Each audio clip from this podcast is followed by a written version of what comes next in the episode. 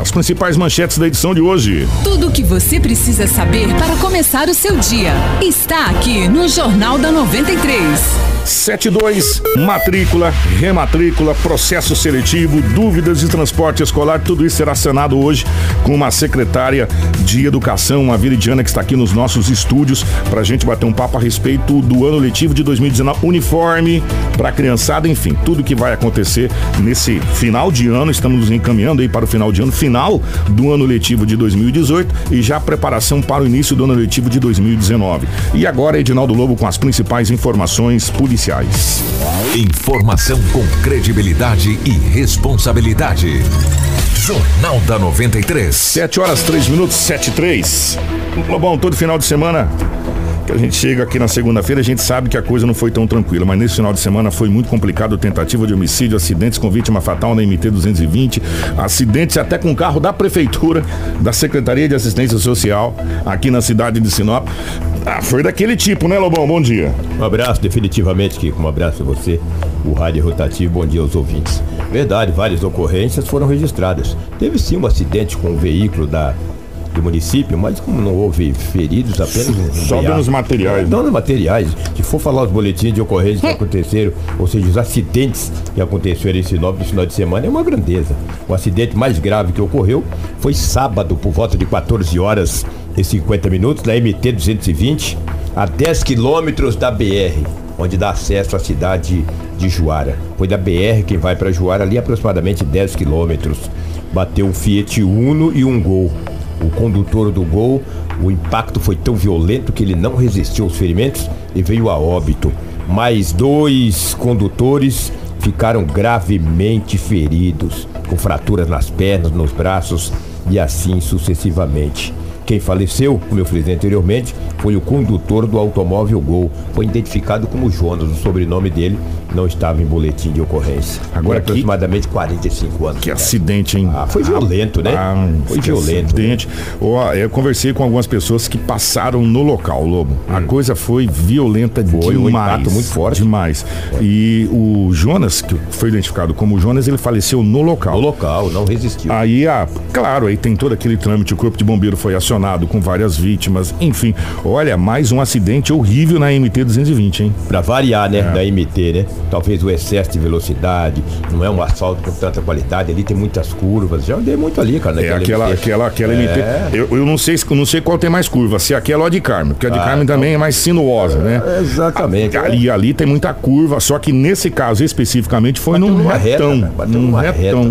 Reta, ah, o que dá para entender, conversando com, com algumas pessoas que fizeram atendimento, dá-se a entender que tipo um carro veio para um outro lado. Ser, né? porque né? Pode ser, né? Tava muito reto ali, enfim. Exatamente. Mas agora parte para a perícia fazer é. essa situação. Pena que nós tivemos mais uma vítima fatal no trânsito, né? É, na verdade, pode ser MT 140, que é essa que vai para Santa Carmen, pode ser MT 220, pode ser a BR 163, pode ser MT da Conchichina. Vítima tu, é vítima. É, tu tem que tomar cuidado, cara, na BR. Senão tu morre, meu. Que isso? Tu pode estar de moto, de carro, até a pé.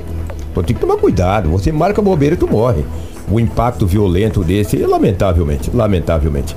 Isso aí foram os acidentes que aconteceram. Agora, em Sinop tivemos vários roubos, vários furtos, uma coisa incrível. Também em Sinop tivemos um, um boletim grave. Um reeducando de 31 anos de idade, ele foi encontrado morto ontem, Olha. na cela de número 3, no raio amarelo, uma é Maria Teresa, né? É chamado Maria Teresa, para quem não sabe o que é Maria Teresa, é o lençol, né? Eles pegam o lençol, enrola ele, faz tipo de uma corda, é chamado Maria Teresa. Estava no pescoço do homem de 31 anos de idade, eles estavam no banheiro. Aí, imediatamente a polícia civil foi acionada, o corpo de bombeiros também. Ele não tinha mais sinais vitais. Poucas é, informações do boletim de ocorrência. Perguntei para o investigador e falou: Lobo, a informação obtida é que ele não era de Sinop mas também não me informou a cidade que era. De Sinop ele não é. Tem 31 anos de idade, foi identificado como um Eliton Nascimento Costa de 31 anos. Que coisa. Tava hein? lá com a passado uma, uma Maria Tereza, um lençol no pescoço, estava morto no banheiro. Você já, já viu aquelas. As, as mães que faz aquela trança no cabelo das crianças, assim? Fica, É, exatamente. Cruza aquelas tranças e fica aquelas trancinhas assim. É feito daquele jeito, a maneira. pra- até pra explicar pras pessoas. Ele É. trança de três lados assim e vai trançando. E fica forte aquele Fica negócio lá, forte, ó. pai. Forte, fica muito forte. Forte. E o homem tava morto, cara. Triste, né? Lamentável. Ó, se eu não tô Lamentável. enganado, esse ano eu acho que é a segunda vítima do, é, do mesmo jeito aí, com enforcado no banheiro, essa coisa toda. E agora passa a perícia fazer a investigação. Que raio que foi, Lobo? Ah, raio, o raio amarelo na cela de número 3, entendeu? É triste, né, cara? Lamentável. Lamentável. Cabe agora a Polícia Civil investigar. Olha, também no domingo de manhã, ontem de manhã, olha o que aconteceu, rapaz. É aí um posto de gasolina ali na Grande São Cristóvão. Ali perto do Menino Jesus. É, né? exatamente. Um jovem de 22 anos foi golpeado no tórax por uma arma branca, ou seja, uma faca. O agressor fugiu, deixando para trás uma moto de cor azul. A polícia foi acionada, fez rondas e não prendeu o agressor. Ele tem, o, o- a vítima tem 22 anos de idade. Foi encaminhado ao hospital de Sinop, o estado de saúde não foi informado. Porque quando. eh, Aí fala, mas como é que o repórter não sabe como é que está o estado de saúde? A polícia o cara leva uma facada, cara. Ou um tiro, uma paulada, seja lá o que for. E ele vai para o hospital. A polícia vai estar sabendo, querer saber lá como é que está o estado de saúde dele. Se ele morrer, aí ele é informado à polícia. A polícia começa a, a partir dali, tomar todas as providências. Claro que essa tentativa de homicídio, a partir de hoje, a polícia começa a investigar para chegar até o autor desse homem que golpeou esse jovem de 22 anos de idade no peito. Em um posto de gasolina no São Cristóvão, entendeu? Isso caracteriza o que? Uma tentativa de homicídio. Então, a partir de agora, a Polícia Civil começa a investigar para prender esse homem. Senão ele começa a ficar furando os outros aí. Vai no posto, dá uma furada, vai na avenida, vai dar outra furada. O que é isso? Como é que fica furando as pessoas assim? Também não sei as causas. E também no boletim de ocorrência não fala que foi uma discussão. De repente o homem estava golpeado no tórax, no peito, entendeu? O cara que faz uma grave. Que, que pratica uma gravidade dessa, a polícia tem que investigar para tomar as medidas cabíveis que os casos requerem, né? Cada caso é um caso. Mas não tenho dúvida que o delegado vai pedir para que os seus investigadores tomem as medidas. Também tem outro boletim de ocorrência que está na delegacia municipal, eu achei interessante. Entre aspas, né? Eu não acho nada interessante. Se achar lá. Só que esse eu achei. É pitoresco. É pitoresco. Se você tiver uma identidade extraviada tiver um boletim de ocorrência, para vítima é, é complicado. Tinha um vizinho, tinha não tem, né? O vizinho dele tava com o som alto ligado lá o som. Falou, "Me, para com esse som aí porque Tá incomodando aí. amanhã é domingo e eu preciso descansar um pouquinho. O cara falou, não, o que, que é isso? Hoje é sábado. Hoje é sábado e eu tenho que curtir meu som. O cara falou, rapaz, tu baixa esse som, esse som tá alto. O cara, não, tem som alto. Hoje é sábado, eu não tá tão alto, estou em casa. O vizinho pegou um revólver, rodeou por trás, foi no portão. Quando o dono do carro viu o vizinho tava próximo, encostou uma arma de fogo, ou seja, um revólver na barriga do, do dono do carro que tava com o som ligado. Falou, vai trabalhar. Desse jeito tá no boletim de ocorrência. Aqui eu não invento nada. Tem que eu não posso inventar, né? Já inventar, repórter não inventa. É o que está no boletim de ocorrência. Passado pela vítima, né? A vítima que narrou. É, o- o e a relato- responsabilidade relato da é da vítima, vítima também. É. Diz que ele falou, vai trabalhar, vagabundo.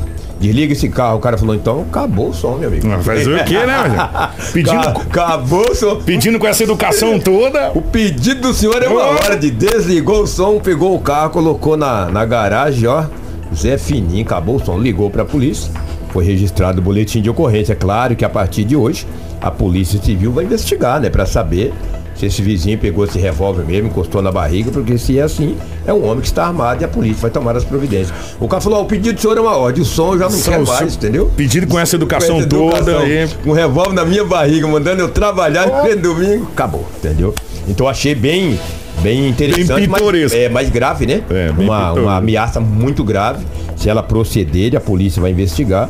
Porque daí tem que ver o vizinho, né? Bater uma palma lá e daí, cadê o revólver que você encostou na barriga do rapaz? Né? Tenho certeza que a polícia vai tomar as providências. Então, é muito grave, é um boletim de uma ameaça gravíssima. Mas por isso que eu digo, o tal do som alto, Pô, vou te contar uma história em off que aconteceu também com o vizinho, que não foi comigo, tá? Foi um outro vizinho lá, pediu pro cara baixar o som, ele não baixou, depois te conta a história. Eu não estou aqui para contar a história, estou aqui para trazer os fatos.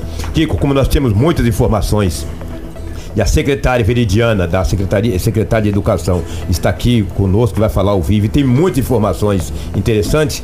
Um grande abraço aos ouvintes e amanhã nós voltaremos com mais informações policiais.